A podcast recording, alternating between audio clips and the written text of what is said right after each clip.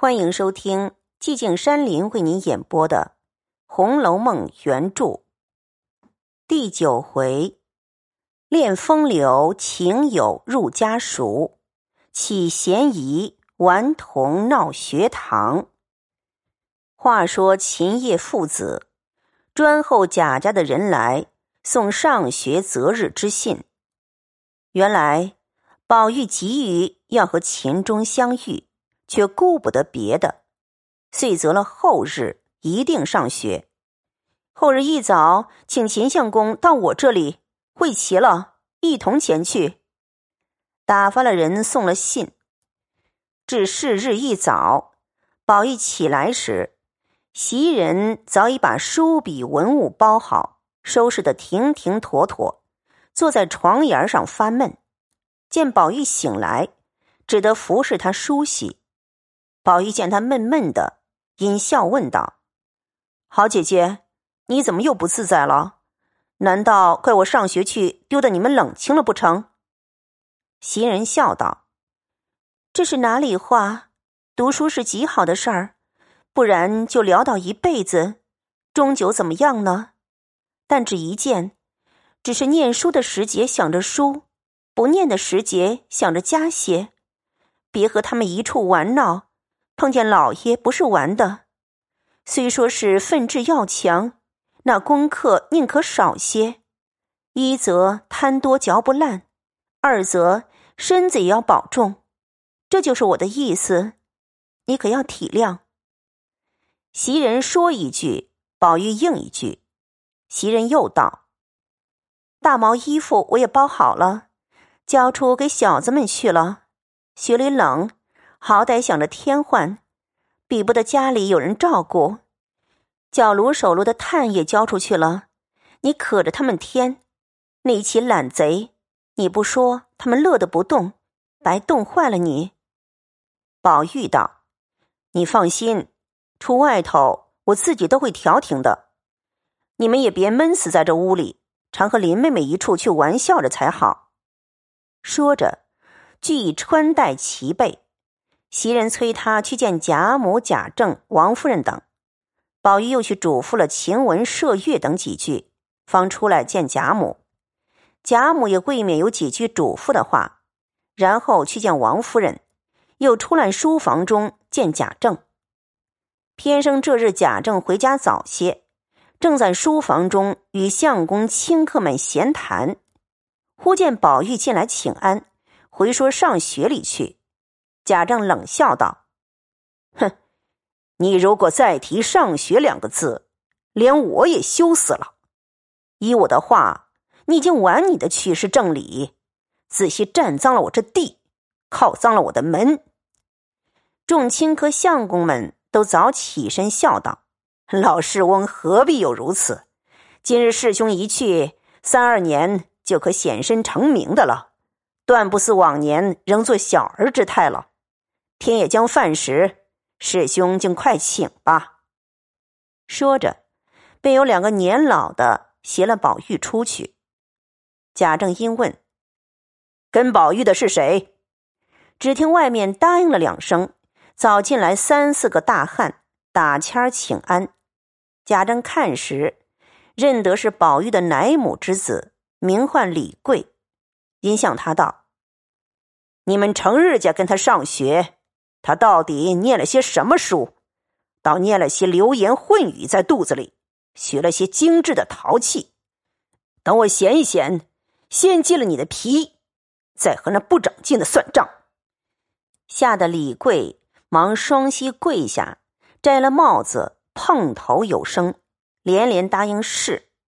又回说：“哥已念到第三本《诗经》，什么悠悠鹿鸣，荷叶浮萍。”小的不敢撒谎，说的满座轰然大笑起来。贾政也撑不住笑了，因说道：“哪怕再念三十本《诗经》，也都是掩耳偷铃，哄人而已。你去请学里太爷的安，就说我说了，什么《诗经》古文，一概不用虚应故事，只是先把四书一气讲明背熟，是最要紧的。”李贵忙答应是，见贾政无话，方退出去。此时宝玉独站在院外，屏声静候，待他们出来，便忙忙的走了。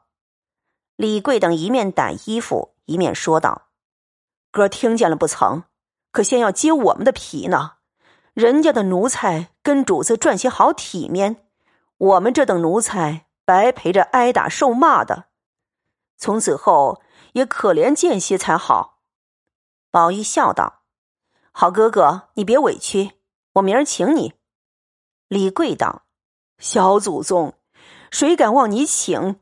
只求听一句半句话就有了。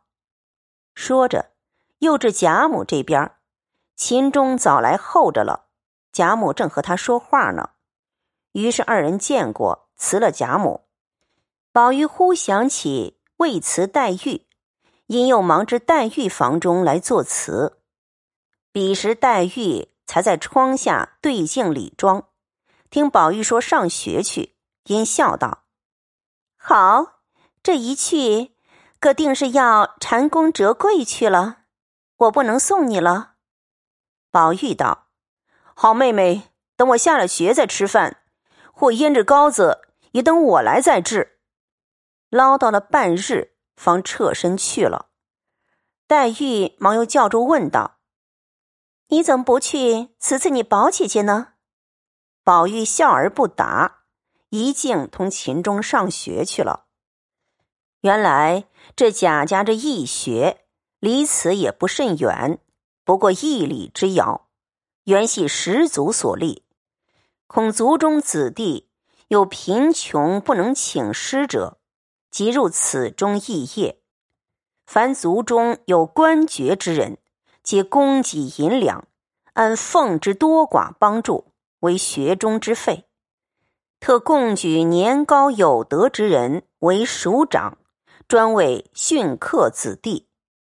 如今宝琴二人来了，一一的都互相拜见过，读起书来。自此以后，他二人同来同往，同坐同起，愈加亲密。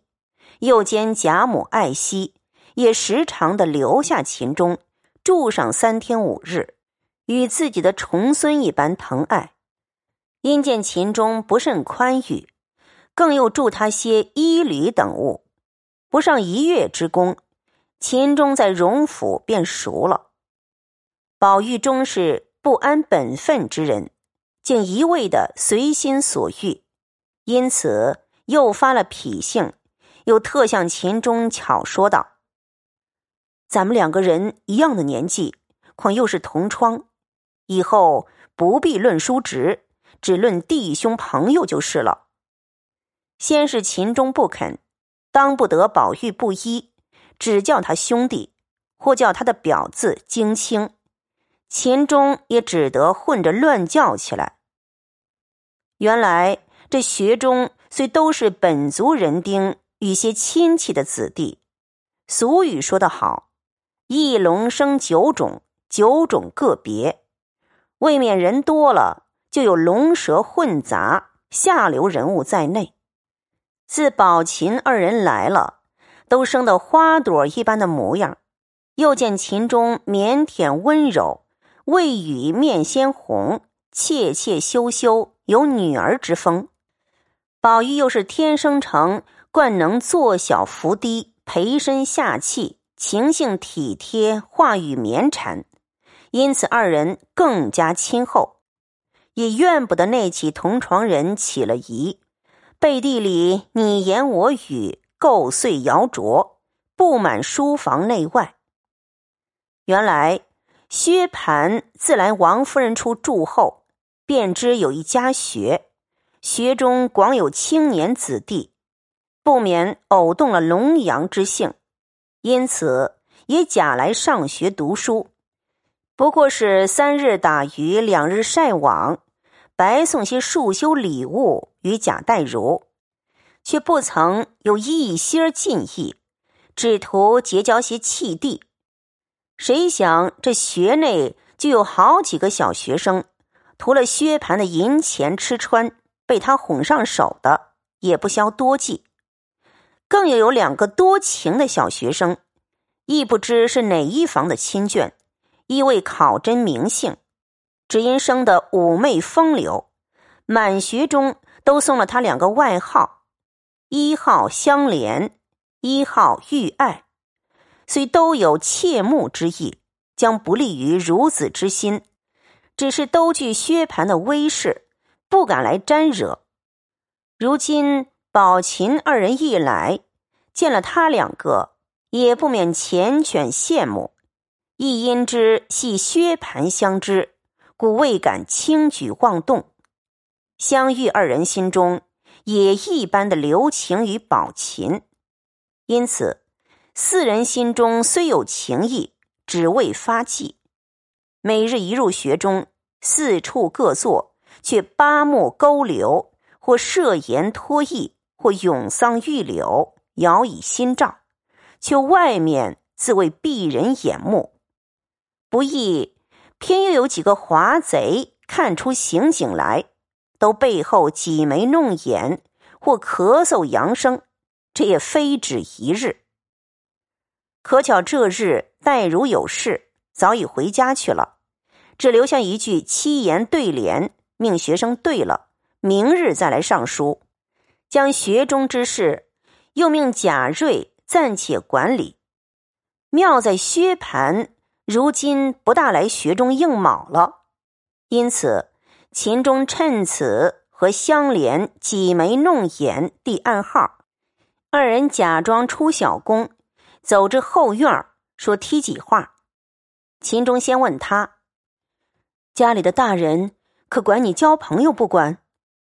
一语未了，只听背后咳嗽了一声，二人唬得忙回头看时，原来是窗友名金荣者。香莲有些性急，羞怒相激，问他道：“你咳嗽什么？难道不许我两个说话不成？”金荣笑道。许你们说话，难道不许我咳嗽不成？